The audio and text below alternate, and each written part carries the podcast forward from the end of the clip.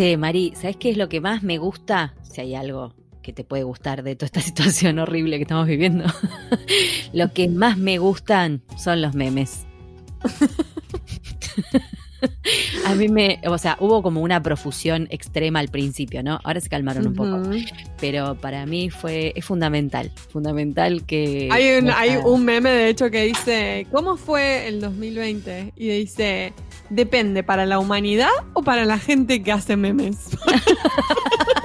es muy bueno.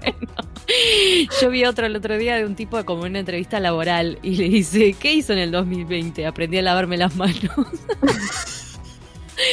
bueno, así miles, pero miles de chistes dando vueltas, memes, videos. Viste que a todo el mundo le dio por hacer videos, entonces está circulando el de la actriz esta mexicana que hace fitness y, está como ella toda full saltando. Y entonces salen videos eh, en doble pantalla sobre ella, o sea, en una, en una, mitad está ella, en la otra mitad está el que no está haciendo ejercicio porque ella no te ve.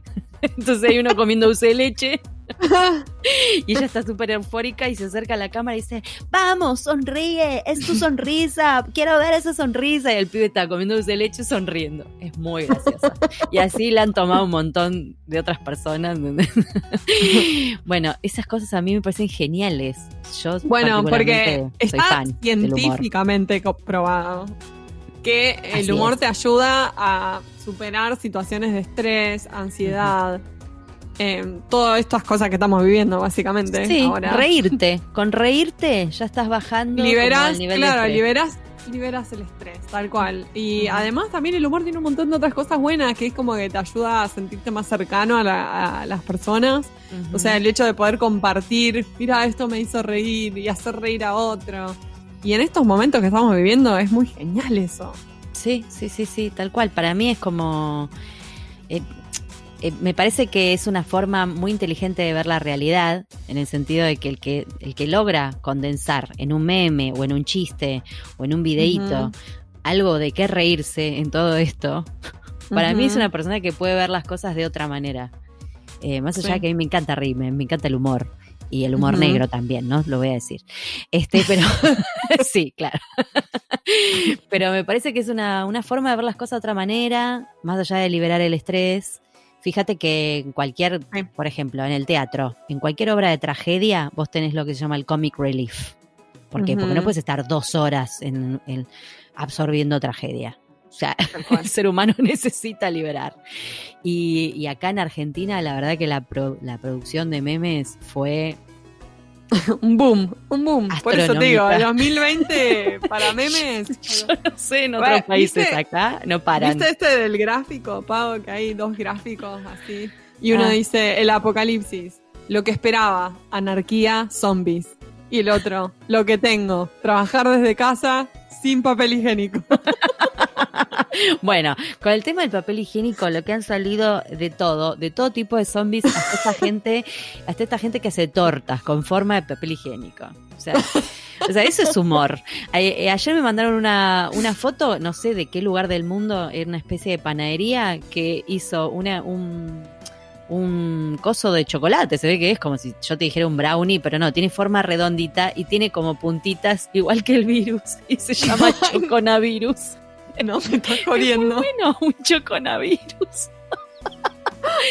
no, no, amé, amé ese lugar. y así, bueno, tengo, tengo en mis grupos de, WhatsApp, ya no, no sé la cantidad de cosas que tengo en el celular que han mandado. Sí, no, es constante. Eh, para, ¿viste ese de, de dónde está Wally? ¿Dónde está Wally? ¿Qué, ¿Qué, está en todos los lugares y está solo? En la playa, ciudad. Sí, sí, sí, sí. La, la, de Wally es maravillosa. Para, estaba buscando.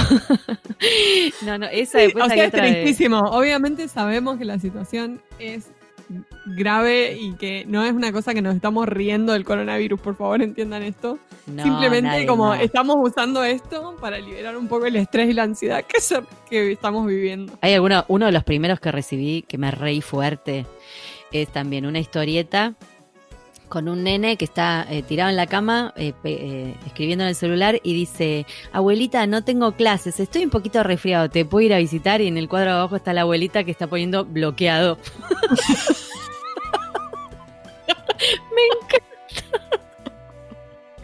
Otro, otro, de un gato, un gato con cara, una cara de odio fatal, porque los gatos nos están odiando, sépanlo.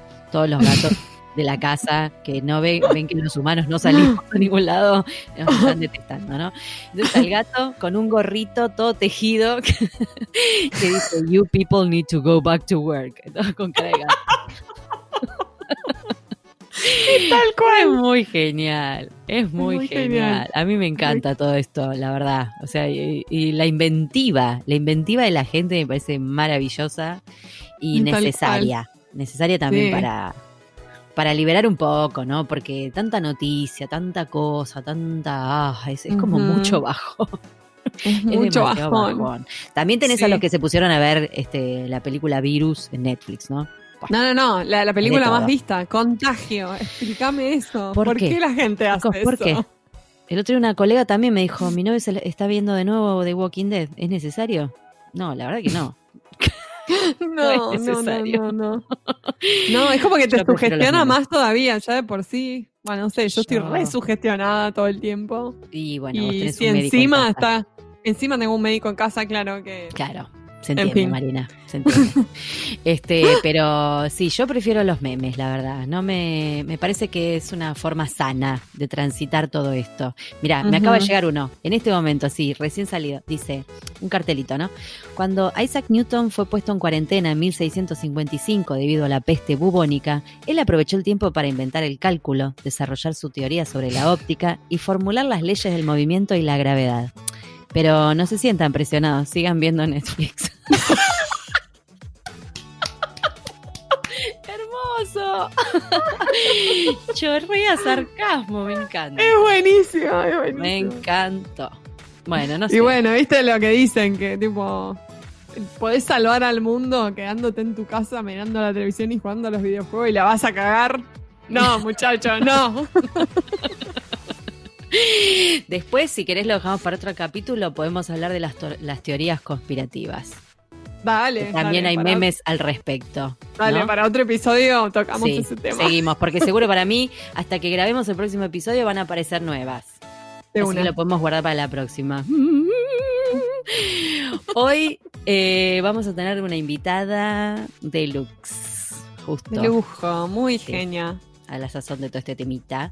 Eh, vamos a hablar con Gloria Rivera, es médica y es intérprete. Y la verdad, mm, una persona divina, porque la verdad que la, hemos pasado muy bien en la entrevista. Así que yo creo que les va a gustar, les va a gustar mucho, vamos a aprender mucho también. Sí, y de temas que nos conciernen a todos ahora, o sea, la pandemia. For, now and forever. bueno, vamos con ella entonces.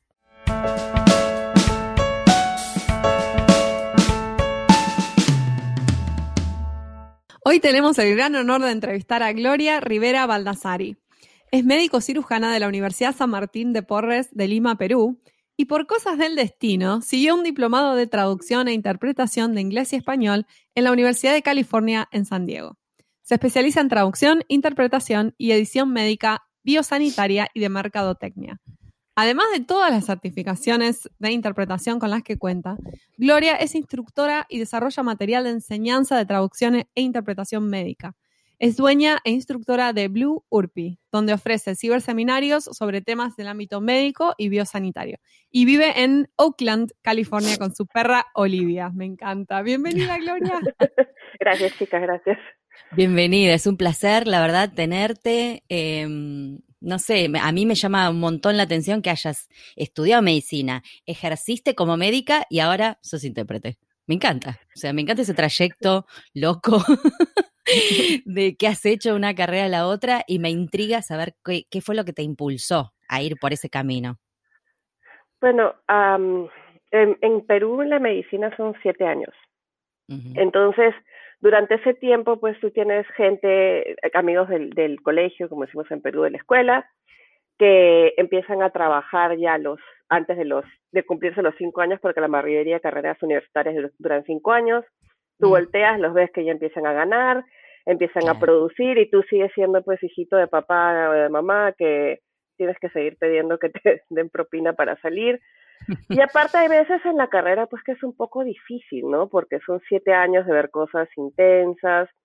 Entonces, eh, me, entraban esos ataques de, ah, no, voy a hacer otra cosa, ¿no? Y uno, una de las cosas que se me ocurrió, ¿sabes qué? Siempre me ha gustado lo que es el inglés y el español, em, porque me encantaba la gramática, porque siempre he sido súper nerda. Y cuando yo veía tele con mi papá, veíamos todos esos sitcoms em, estadounidenses y yo me reía antes que él porque mi papá no habla mucho inglés y él leía los subtítulos, ¿no? Entonces yo me reía y me decía, ¿de qué te ríes? Y yo, ah, si eso no es gracioso. Y le digo, lo que pasa es que lo que dijeron fue esto.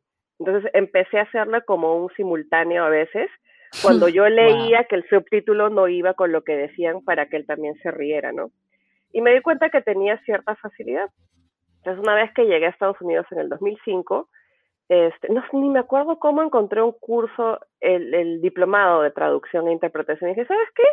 Me voy a sacar el clavo, como decimos en Perú, y voy a ver si soy buena o no soy buena, ¿no?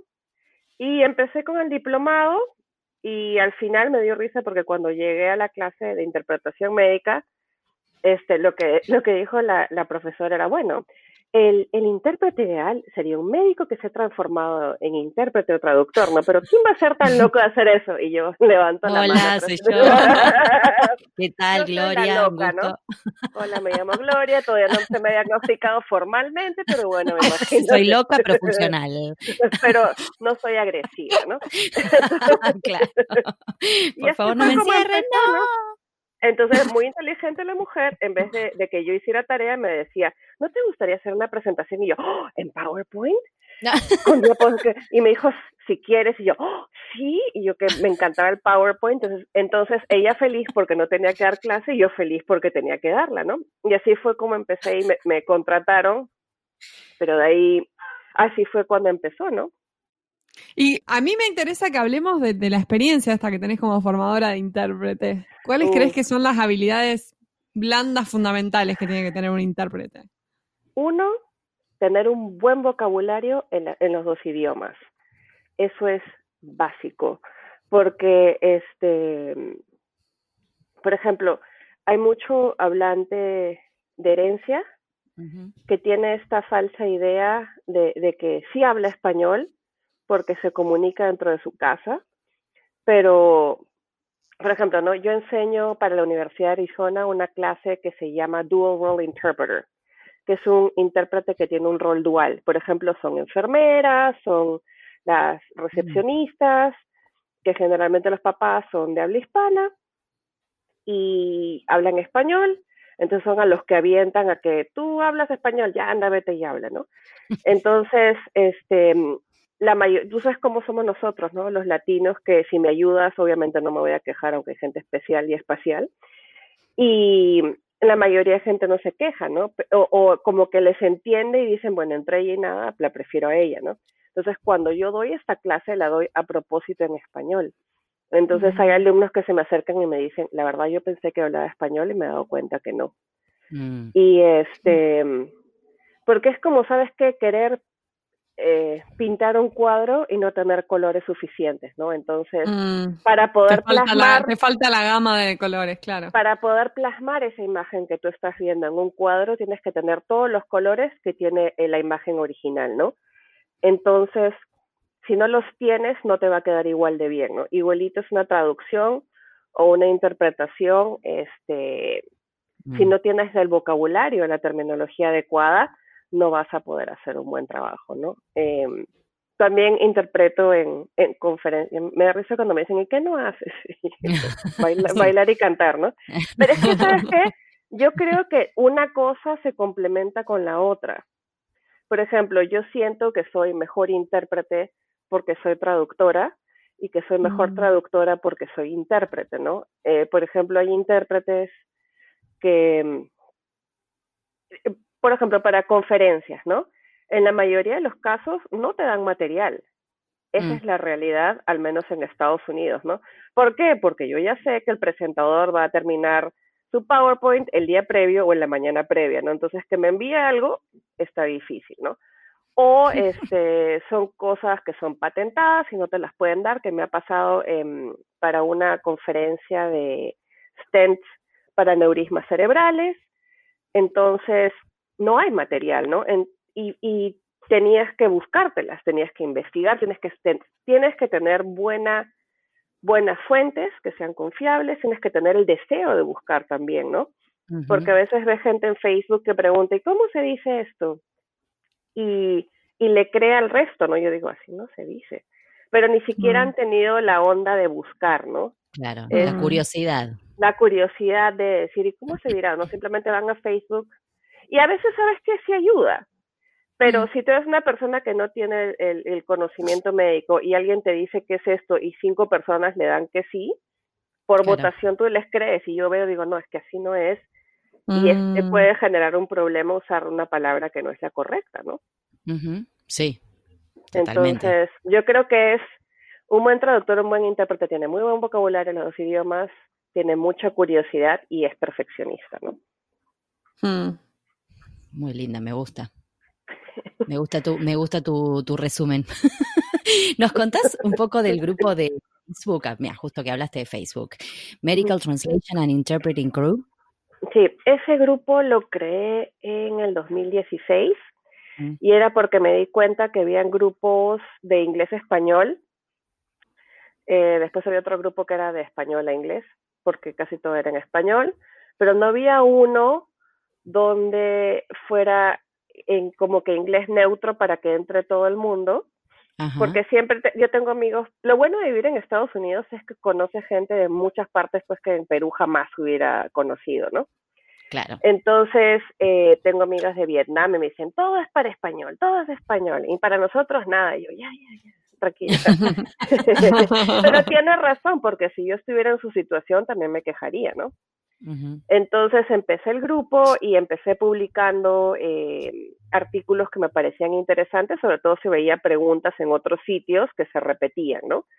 Y dije, bueno, y, yo que tengo el conocimiento médico puedo ayudar a explicar por qué algo es así. ¿Y sabes qué es lo que pasa? Porque es importante que una palabra se use en vez de otra, ¿no?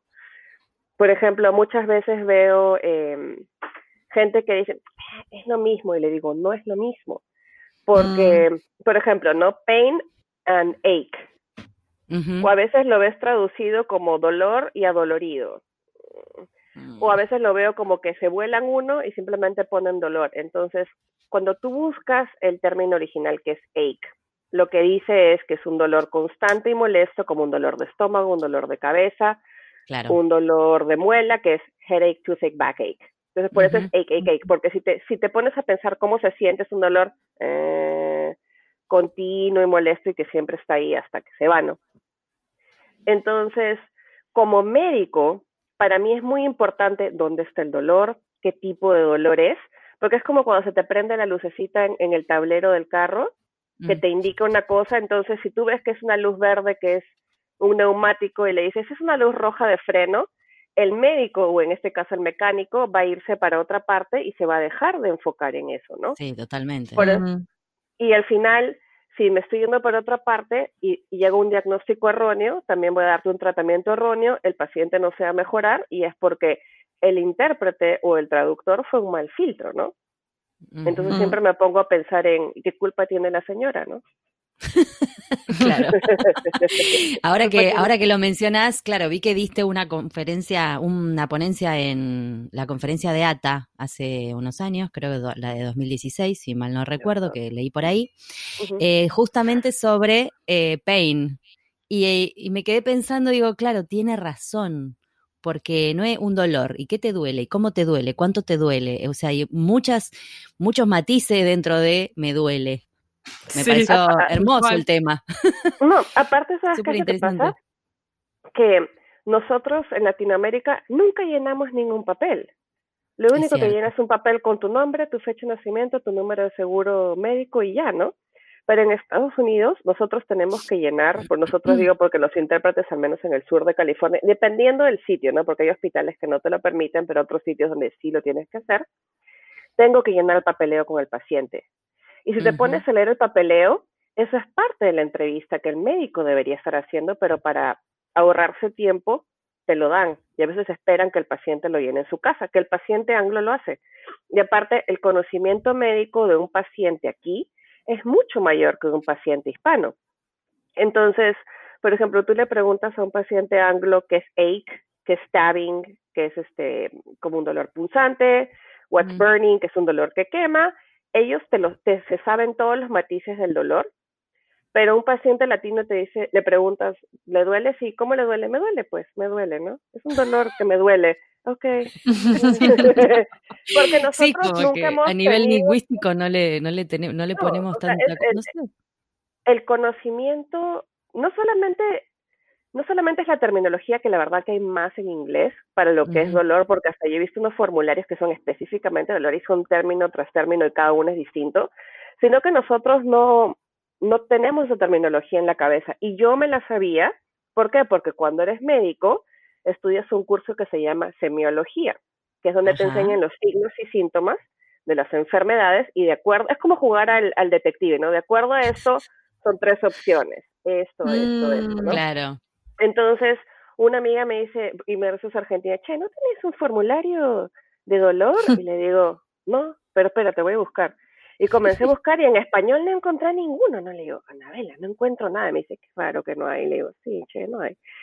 Y ahí me puse a pensar, Acá podcast escuchas, voy a hacer un paréntesis. Gloria también habla argentino, por eso este, domina tanto el che. Lo, hablamos en el off, por eso les cuento. Perdón, seguí. Sobre todo, sobre todo cuando como alfajores y, empanadas. Ahí se, el argentinismo por el dulce de leche. La empanada me inspira. Entonces, eh, me puse a pensar, ¿por qué es que no encuentro ningún formulario en español? Porque el, nosotros no lo llenamos, entonces no existe. El que lo llena es el mm. médico en la historia clínica. Entonces, como médico, yo pongo paciente mujer de treinta y tantos años que acude a, a cita por eh, problema de dolor en región lumbar baja, de inicio de hace tres días, de intensidad moderada, porque nosotros no usamos los números del 1 al 10, decimos mm. un poquito más o menos bastante. este, la cuantificación del dolor es en Estados Unidos, entonces cuando le preguntas a un paciente que viene acá es pues súper foráneo, ¿no? Para ellos. Claro. Entonces, por eso... nunca lo había pensado. Esto y el, el, tema del porcentaje también es como mucho más común acá. A mí una vez, me acuerdo que cuando empezamos a salir con mi marido, mi marido me dice, le, le, digo, ah, tu amigo, tu amigo Peter cocina muy bien. Y me dice, sí, sí, diría que cocina un 15% mejor que yo. ¿What? yo me quedé tipo, ¿qué? Ah, no ¿Por qué algo tan específico? y después un porcentaje para describir algo así me pareció rarísimo, porque en español nunca diríamos eso. No, jamás. Mm, jamás. No, en argentino diríamos que uno cocina mejor que cualquiera, pero no sé, en otros países de Latinoamérica. Ni idea. no, eh, es la primera vez que escucho lo del porcentaje, ¿eh? me parece hermoso. Mi cara hubiese sido cara de póker total, tipo. ¿Tu esposo es contador? no, es médico, de hecho, es médico. Con razón. Porque a veces este, le pregunto a mi novio, ¿y estás cansado? Sí. ¿Del 1 al 10 qué tanto? No, o sea, ya, me acostumbré, me dicen un paquete. Ok. Del 1 al 10, ¿cuánto me querés? 11, que diga 11. Que diga 11 o duerme afuera. No, no, ¿qué tan cansado estás? Me dice, estoy cansado. Le digo, del 1 al 10 y me dice, un 7. No, entonces vemos la película mañana porque te vas a quedar dormido, ¿no? ya te acostumbras. Qué gracioso. Gloria, pero hoy, con lo que está pasando en el mundo y lo que estamos viviendo, no queremos no tocar este tema del coronavirus. ¿Nos contás eh, de qué se trató el webinar que diste al respecto? Sí. Lo que pasa es que eh, siempre estoy, bueno, ahora estoy más en Twitter por lo del AB5, que es la ley de California. Te vimos, te vimos. Es, difícil verme porque estoy. You're everywhere. es el problema de no tener vida, ¿no? Entonces, ¿qué es lo que pasa? Este virus es tan nuevo porque fue descubierto en el 2019 que no hay información. Y la información que existe es información que proviene del inglés y es información traducida. Y tú ya sabes que una página traducida yo confío tanto como del traductor que la que trabajó en esto, ¿no? Pero si no tiene este conocimiento médico, yo no confío, ¿no? Yo confío en la RAE y en mi mamá, ¿no? En la RAE más o menos fundeo y en mi mamá. Entonces, noté que mucha gente estaba usando los términos mal y dije, no, tengo que hacer algo, porque me da terror, ¿no? De, de las consecuencias. Yo siempre pienso en las consecuencias, ¿no? Y no es porque sea fatalista, sino porque una vez tuvo un alumno que la verdad que no era muy bueno, el pobre, y me dice, ¿y usted cree que yo ya estoy listo para ser intérprete? Dije, Dios mío, de terror. Entonces le dije, bueno, te voy a dar una pregunta y tú de ahí decides. Ok, ¿tú dejarías que alguien con tus habilidades interprete para tu mamá? Y me dijo, ¡Oh, no, me, me lo dijo así rapidísimo, como que estás loca. Me dijo, no, y le dije, esa es tu respuesta. Ahí está. Porque para cuando tú le interpretas a alguien, tiene que ser con el mismo profesionalismo que tú, que tú esperas de alguien que lo haga a tu mamá, a tu papá, a tu hijo, a tu esposo, a quien sea, ¿no? Totalmente. Entonces, eso es algo en lo que yo creo y lo que yo enseño, ¿no? Tú no puedes decir, ay, ¿qué importa? Es un paciente. Ese paciente es el alguien de alguien más, ¿no? Mm, Entonces, por eso dije, no, tengo que hacer algo. Y quejarme no hace mucho, entonces dije, bueno, pues haré un webinar gratis. Y así fue. Me encanta tu proactividad, qué genial. ¿Dónde se puede conseguir ese webinar? Ah, este, está en línea ahorita. Eh, ¿Y qué, más? Voy a dar otra vez el webinar hoy. A ah, las, Sí, a las 5 PDT, que es la hora del Pacífico en Estados Unidos.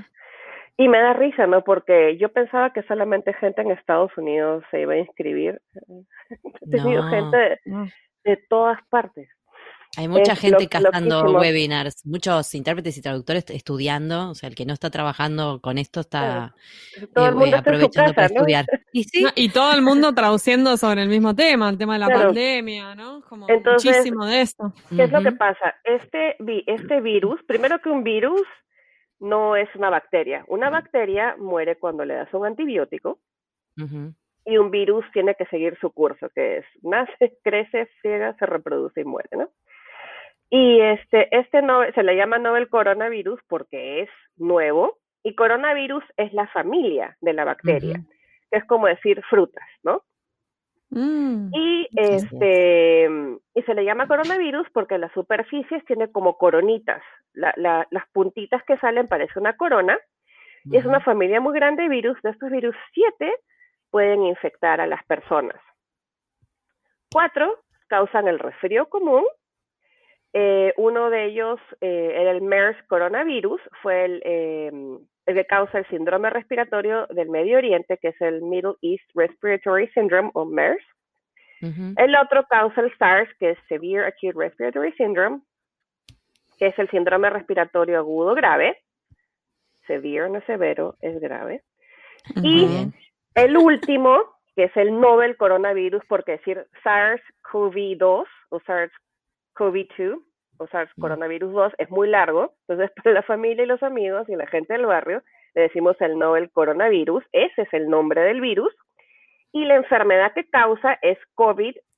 COVID-19. 19, porque es COVID, viene el co, es corona, este, V es de virus, de virus, y D es de disease, enfermedad, y fue descubierto en el 2019. De ahí viene. Por un momento pensé que era D era dead, y yo ya estaba tipo, ahí no. todavía no, todavía ¡Qué horror, qué horror! Sí, yo todo esto de la, de la COVID lo leí al toque, al toque salió Fundeu, este, con una guía de estilo, ¿no? Con, porque hasta que se le puso ese nombre, qué sé yo, digo, para no seguir diciendo el COVID, era la COVID y así. Yo me quedé impresionada de lo rápido que, que respondió Fundeu, me sacó el sombrero, pero me da risa, ¿no? Porque tengo un amigo que es este biólogo español y lo conocí porque enseñamos juntos en un curso de verano en España con el doctor Navarro, que yo no podía más de la emoción que me invitó a enseñar. Fernando, conociste a Fernando. Ay, Dios mío, el día que me llegó, que me llegó el correo de que si quería estudiar, si quería enseñar con él en España, lloré. Porque tú no sabes, ah. no, te juro, lloré, porque no sabes la cantidad de gente que me ha preguntado si estoy loca, que en vez de, de ser de ser médico y ganar tanto, podrías ganar tanto dinero. Le digo, sí, pero la satisfacción personal, el dinero a mí no me la da, ¿no? La satisfacción de, de que, y aparte, ¿sabes qué? En medicina existe lo que es la salud pública, que son médicos que no ven pacientes, pero crean programas, por ejemplo, de vacunación, de prevención, despistaje, todo eso, y al final causan un mayor efecto porque va al público en general. Entonces, en vez, eh, como médico, yo iba a ser aparte psiquiatra, este, bueno, creo que todavía, más o menos, en cuando se me sale, este, una psiquiátrica, y este, entonces como médico ves que 10 pacientes al día, dependiendo, ¿no? De cómo es tu consulta, pero como, como instructora, si yo eh, ayudo a que los intérpretes y traductores mejoren, la verdad tengo un alcance a más gente, ¿no? Y eso a mí me da una satisfacción. Cuando me escribe una alumna y me dice, este, tomé tu clase de tal cosa y no sabes, justo hoy me llegó un paciente y yo sabía qué palabra usar. O sea, la satisfacción que te causa a mí no me la dan los dólares ni los euros, ¿no? Entonces cuando me llegó el correo, yo te juro lloré porque me imagino que hay mucha gente que me lo dice y que no me lo dice, que si estoy loca por no ejercer como médico, ¿no? Pero cada uno elige su destino, ¿no? Y una vez me preguntaron, y dije, mira, si Madonna se ha reinventado tantas veces, ¿yo por qué no me voy a reinventar? es tan rockstar como Madonna. Para mí, por lo menos, es una rockstar. Gracias, Bueno, igual teníamos otra pregunta sobre la pandemia, pero creo que ya dijiste todo lo que lo que pensabas al respecto, porque eh, nada, digo, del, del, rol de los traductores e intérpretes en este contexto que es muy importante hoy en día. Los que están, tanto los que están quizás con traducciones, te diría, eh, en el sentido de hay muchas empresas que están este, emitiendo comunicados o presentaciones o instructivos sobre cómo trabajar desde casa o lo que sea, eh, el hecho de llegar hasta tu gente, digamos, en otra parte del mundo, y el que está ahí en la línea de fuego, ¿no? El intérprete que está trabajando con pacientes. Es sí, nos está afectando. Yo, yo he traducido desde documentos médicos para pacientes sobre este tema hasta anuncios en un banco. Entonces, que era para el público en general de por este motivo y yo le corregía. ese me, tocó editarlo y le dije, es COVID-19, no es tal cosa, ¿no? Y por qué...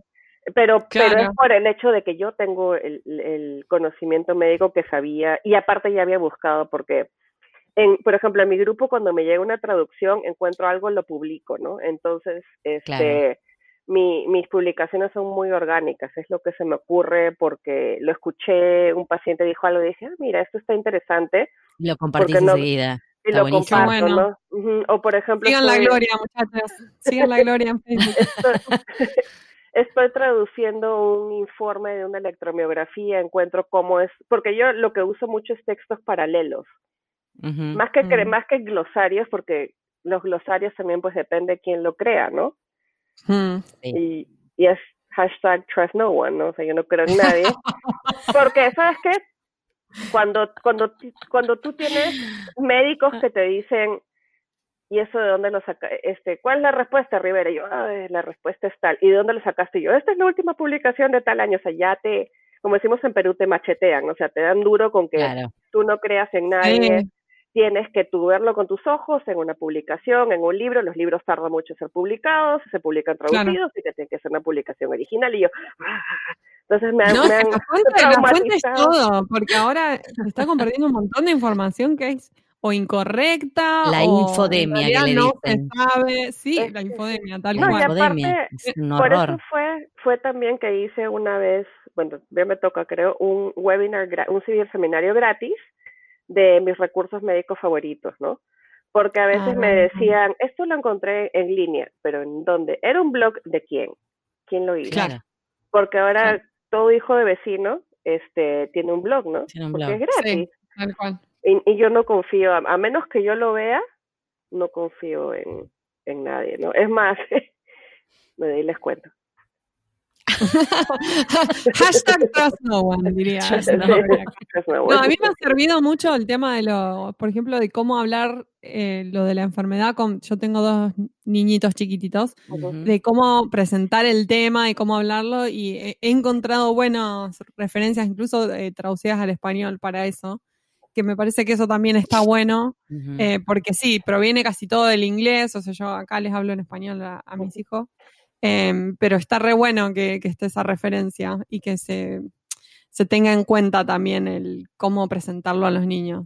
Eh, eh, pero bueno, yo les leí todo este manual, tipo amistoso, así, ¿no? Como de tipo, no soy el virus, esto es lo que hago, es como Y lo termino de leer y le digo, a mi hijo, eh, le digo a mi hija Nina, que tiene tres años, y eh, Nina, ¿cómo te sentís cuando, cuando yo digo coronavirus, cuando nombro el virus? Happy, me dice. no, no entendió nada, no entendió nada. Después le digo, tengo hambre. Y mi hijo me dijo, confused. ¿Por qué se llama coronavirus? Si no es una corona, ¿viste? Las cosas Ay, qué lindas las cosas que piensan está bueno que darles un espacio para, para poder hablar. No, y no solo explicárselo a los niños, sino también a los adultos, ¿no? Yo tuve que tener una conversación muy seria con mi papá, que es muy sociable. Mamá puede estar en la casa así como gato todo el día y no le pasa nada, siempre encuentra algo que hacer, pero mi papá no puede, ¿no? Entonces le dije, mira papá, la cosa que es bien fácil, tienes más de 65, eh, y este, este virus tiene preferencia por gente de tu grupo etario, ¿no? Ah, ok. Y si, y si por irte a la calle te mueres, te cuento que yo ni siquiera te voy a poder enterrar porque tú estás en Lima y yo estoy acá. Ok. Mm, eso fue lo que le pegó. Eh, eh, eso lo asustó, eso lo asustó, que no puede a veces es así, no, no poder, ni poder ir, ni siquiera ir a enterrar. Ah, ok. Okay. Sí, sí, que de, de verdad es, digo, eh, parece una obviedad, pero no la es. En definitiva es lo que está sucediendo. es que lo que estamos haciendo también hay que pensarlo así. honestamente, nos estamos escondiendo de un virus. Eso es lo que estamos haciendo. Y las mascarillas que hay, lo, para, lo que sirven es que si tú toses, no se salga la tos, ¿no? este, pero el, la, el, el, la, la tela, pues tiene el poro de la tela que es así y el virus es chiquitísimo, entonces pasea por ese agujero, pero la gente piensa que te protege y te da un falso sentido de protección, pero lo mejor que puedes hacer es no salir. es como no estar expuesto directamente. Sí, y, activar el protocolo cuando entras y salís, ¿no? De, desinfectar. lavar, lavarte las manos, no tocarte la cara, este, sí, o sea, nada innecesario. ¿Para qué? ¿Para qué te la vas a jugar? Sobre todo si tienes enfermedades preexistentes, ¿no? Tienes un sistema eh, inmunológico de, eh, deprimido, o si, por ejemplo, yo tengo asma, mi novio tiene diabetes, tiene hipertensión, y entonces estás pues como para que te agarren, ¿no? Entonces, ¿para qué vas a salir? ¿Te la estás jugando por qué? ¿Porque quieres ir a, porque estás aburrido? No. El estar aburrido no te va a matar, el salir, sí. Sí. Y no solamente es eso, sino que es la gente a la que estás exponiendo, ¿no? Porque ponle que lo agarras en un sitio y lo transportas a otros. Nosotros también somos vectores, los vectores son los que transportan algo, ¿no? Entonces también tienes que pensar en otros. En, en Twitter vi un chico que dijo, si mi abuela está en cuarentena, ¿por qué no puedo salir yo a cortarme el pelo y a comer? Y le dije, porque así como tú quieres a tu abuela, todo el mundo quiere a la de ellos. Y el hecho de que tú salgas, estás poniendo a la abuela de alguien más, a la mamá de alguien más, Exacto, esa conciencia colectiva que a veces... Que a gente, hay gente a la que le cuesta, sí. Le cuesta, le cuesta. Muy individualista. Ah, ni te explico los casos que hubo acá, ¿no? Tengo una, una colega traductora que va juntando, le puso lista de pelotudos, vamos a decir la palabra que tanto nos gusta. Lista de pelotudos y va poniendo el pelotudo que eh, se quiso irse a surfear en el medio de la pandemia. El pelo, y así tenemos una lista que llega como a no sé cuántos un montón, incluida una jueza que dijo que le contestó a la, volvió de no sé dónde y le contestó a la policía que ella no se iba a su casa porque era jueza y podía hacer lo que quería. Hermoso. ¿No vieron el meme, ¿no vieron el meme de, ese, de ese chico de la universidad en Florida que dice, It's not gonna stop me from partying? Y tipo, está el meme de él tipo en todo internet ahora. Por... Qué burro. tipo, claro, es la cara del pelotudo. No, no, no, claro. Si vamos a morir antes de pelotudismo que de coronavirus. Esa sería la conclusión. Es un factor, es un factor, es un factor de riesgo. Totalmente, para todos. Gloria, esta, bueno, eh, esta es la tercera temporada en Pantuflas, te cuento. Uh. Estás en el comienzo, ¿no? Recién empezamos.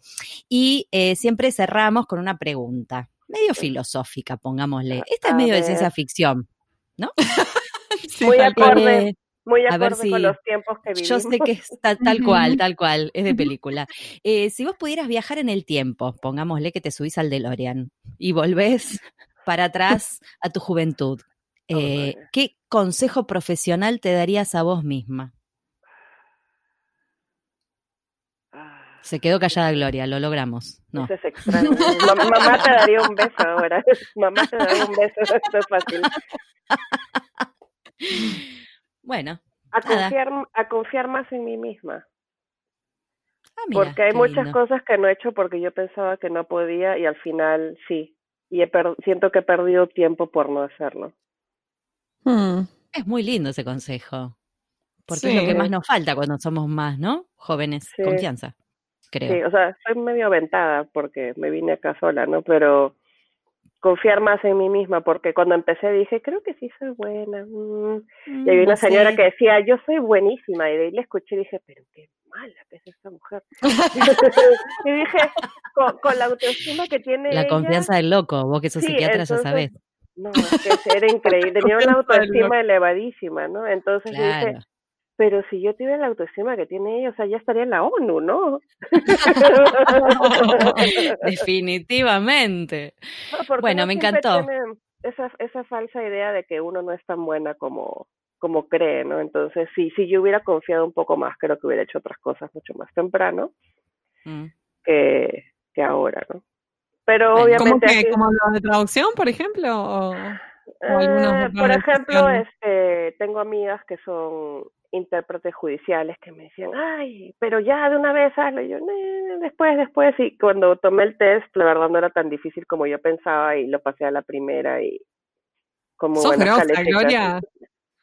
Sos muy grosa. Sí, bueno, pero la gente perfeccionista y así como tan comprometida como vos, es la, es la que a veces, no, no sé si es falta de confianza o es una cuestión de cautela, ¿no? Que uno quiere como dar lo mejor de sí mismo. El perfeccionismo te, te paraliza, ¿no? Entonces a veces quiero hacer algo, pero no está perfecto, entonces mejor no lo hago. Y tengo una amiga que me dice, Gloria, minimum viable product go. Y yo, ok que es el, el, producto mínimamente viable, una cosa así, ¿no? Ya, y me empuja, y yo, ¡ah! Ahí voy.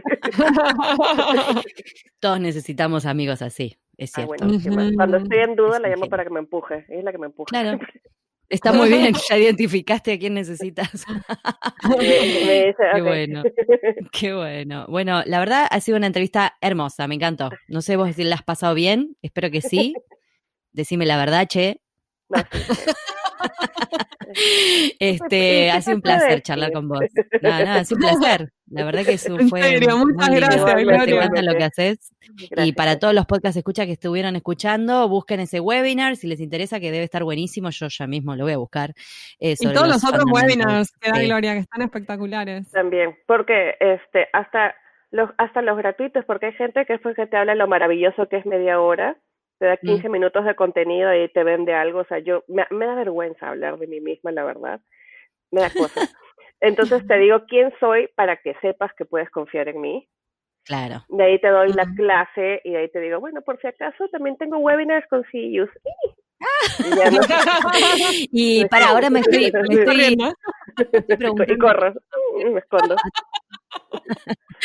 a tu grupo de Facebook, el grupo que contaste, ¿puede entrar cualquiera de cualquier parte que sea ah, intérprete y trabaje?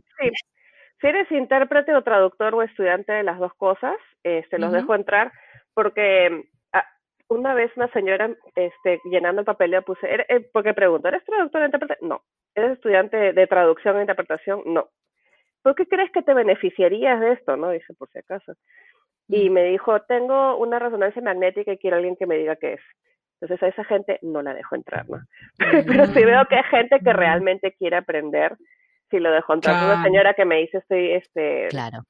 yo enseñaba inglés en mi país y estoy pensando en cambiarme de carrera y quiero aprender, la dejo entrar, ¿no? Porque es la mejor forma de ver en qué consiste, ¿no? O por ejemplo, gente que está aprendiendo, gente que ya lo es, porque a veces es, este, son traductores e intérpretes judiciales o literarios, o ahora todo el mundo está traduciendo a coronavirus, sea cual sea su especialización, ¿no? Porque es un banco, pero quieren darle material para, para que los trabajadores estén más preparados, o es un estudio de investigación. Ahora todo el mundo está trabajando en eso, es el, el lo que está de moda, ¿no? El trending, trending topic. Sí, entonces, este, ahí estoy. Si quieren una pregunta ahí me la pueden hacer. Si no estoy yo, hay gente en la que confío que también está ahí, porque es un chiste, se crea una comunidad y ya entre nosotros nos conocemos y la gente pues que no se porta bien se le da una oportunidad y si no ya, chao.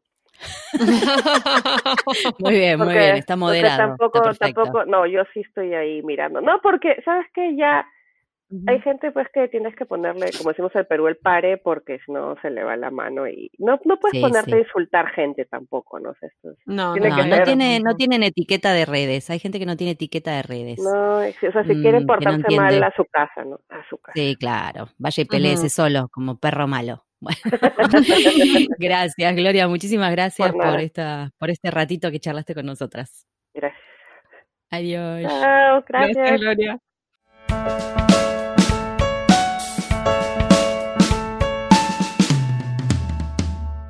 Este fue un nuevo episodio de En Pantuflas, patrocinado por nuestro amigo fiel, MemoQ. Si sos tan fan de MemoQ como nosotras, aprovecha el 45% de descuento exclusivo para podcast escuchas. Anota este código, CAM-pantuflas45. Podés encontrar todos los episodios del podcast en nuestra página en guiondelmediopantuflas.com y suscribirte para escucharlos apenas salen en iTunes, Spotify y Google Podcast. Prohibí su reproducción en la Argentina, en Los Ángeles, Marín, Buenos Aires, Pantuflas al virus.